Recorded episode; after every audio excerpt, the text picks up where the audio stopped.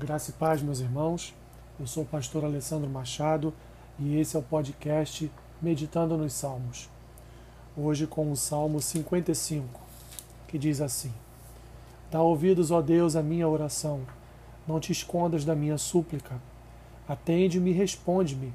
Sinto-me perplexo em minha queixa e ando perturbado, por causa do clamor do inimigo e da opressão do ímpio, pois sobre mim lançam calamidade e furiosamente me hostilizam Estremece-me no peito o coração, terrores de morte me salteiam, temor e tremor me sobrevêm, e o horror se apodera de mim. Então disse eu: Quem me dera asas como de pomba, voaria e acharia pouso. Eis que fugiria para longe e ficaria no deserto. Dar-me-ia pressa em abrigar-me do vendaval e da procela. Destrói, Senhor, e confunde os seus conselhos, porque vejo violência e contenda na cidade dia e noite, giram nas suas muralhas, e muros adentro campeia a perversidade e a malícia. Há destruição no meio dela. Das suas praças não se apartam a opressão e o engano.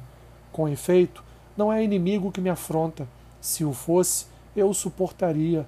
Nem é o que me odeia quem se exalta contra mim, pois dele eu me esconderia.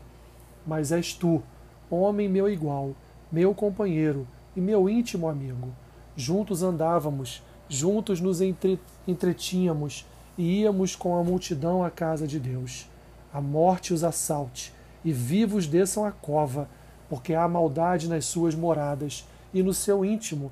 Eu, porém, invocarei a Deus e o Senhor me salvará.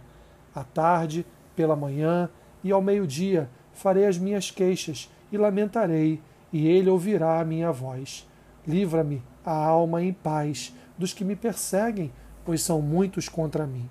Deus ouvirá e lhes responderá, ele que preside desde a eternidade, porque não há neles nenhuma mudança e não temem a Deus. Tal homem estendeu as mãos contra os que tinham paz com ele, corrompeu a sua aliança. A sua boca era mais macia que a manteiga, porém no coração havia guerra. As suas palavras eram mais brandas que o azeite, Contudo, eram espadas desembainhadas. Confia os teus cuidados ao Senhor, e ele te susterá. Jamais permitirá que o justo seja abalado. Tu, porém, ó Deus, os precipitarás à cova profunda. Homens sanguinários e fraudulentos não chegarão à metade dos seus dias. Eu, todavia, confiarei em ti. Salmo de Davi mais um salmo de lamento. E como em todos os outros, Davi foi atormentado pela ação de um inimigo. Mas nesse especificamente, seu inimigo era um amigo próximo, que adorava ao seu lado na casa de Deus. Davi ora pedindo ajuda a Deus contra seus inimigos, principalmente em relação à traição de um amigo próximo que o indigna e entristece. Em sua história, encontramos dois momentos de traições de pessoas próximas a ele: seu filho Absalão do segundo livro de Samuel, capítulo 15, versículos 1 a 12 e capítulo 16, versículos 15 a 23, e seu conselheiro, Aitofel. Segundo livro de Samuel, capítulo 15, versículo 12 e capítulo 16, versículos 15 a 23. No entanto, não podemos esquecer que os hinos de Davi também retratam sua biografia, e portanto esta traição aqui descrita pode ter sido cometida por alguma outra pessoa que não está registrada nos livros históricos. Sua oração é verdadeira e expressa o momento que ele está passando diante da opressão do seu adversário. Nos versículos 1 a 3, o salmista clama porque seus inimigos o odeiam e querem destruí-lo. Não há piedade neles. Davi é sincero em sua oração. Demonstra todo o seu desespero nos versículos 4 a 8. Expressões como estremece, terrores, temor, tremor, horror, definem sua tribulação. Se ele pudesse, seria como uma pomba a voar e acharia repouso no deserto, bem longe do vendaval da cidade. Uma expressão bem de nossos dias atuais define o sentimento de Davi. Queria sumir. Assim, o cantor ora por livramento, esperando que os planos que os planos inimigos sejam frustrados.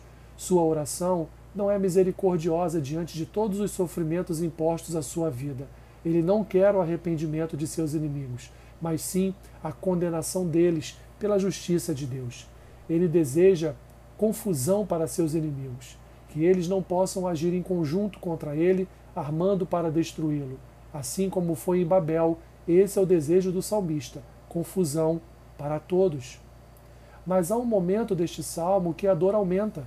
Dos versículos 12 a 15, ele reclama que o principal inimigo era seu amigo íntimo, aquele que adorava com ele na casa de Deus.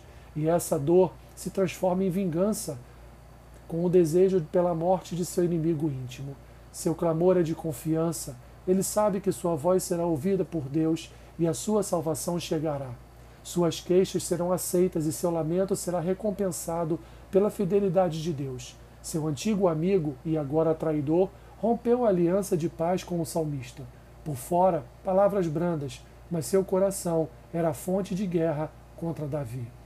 Por fim, o salmista lança sua vida aos cuidados do Senhor, como um filho pulando no colo do pai em uma piscina funda e confiando que será seguro.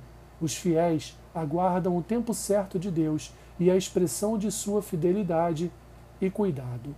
Aplicações do Salmo. Primeira, só Deus pode interceder em situações de dor e desespero por causa de uma traição e manifestar seu consolo e sustento ao, aflito. E segunda, a melhor coisa que o cristão faz nestas situações é esperar em Deus. Que Deus te abençoe rica e abundantemente. Amém.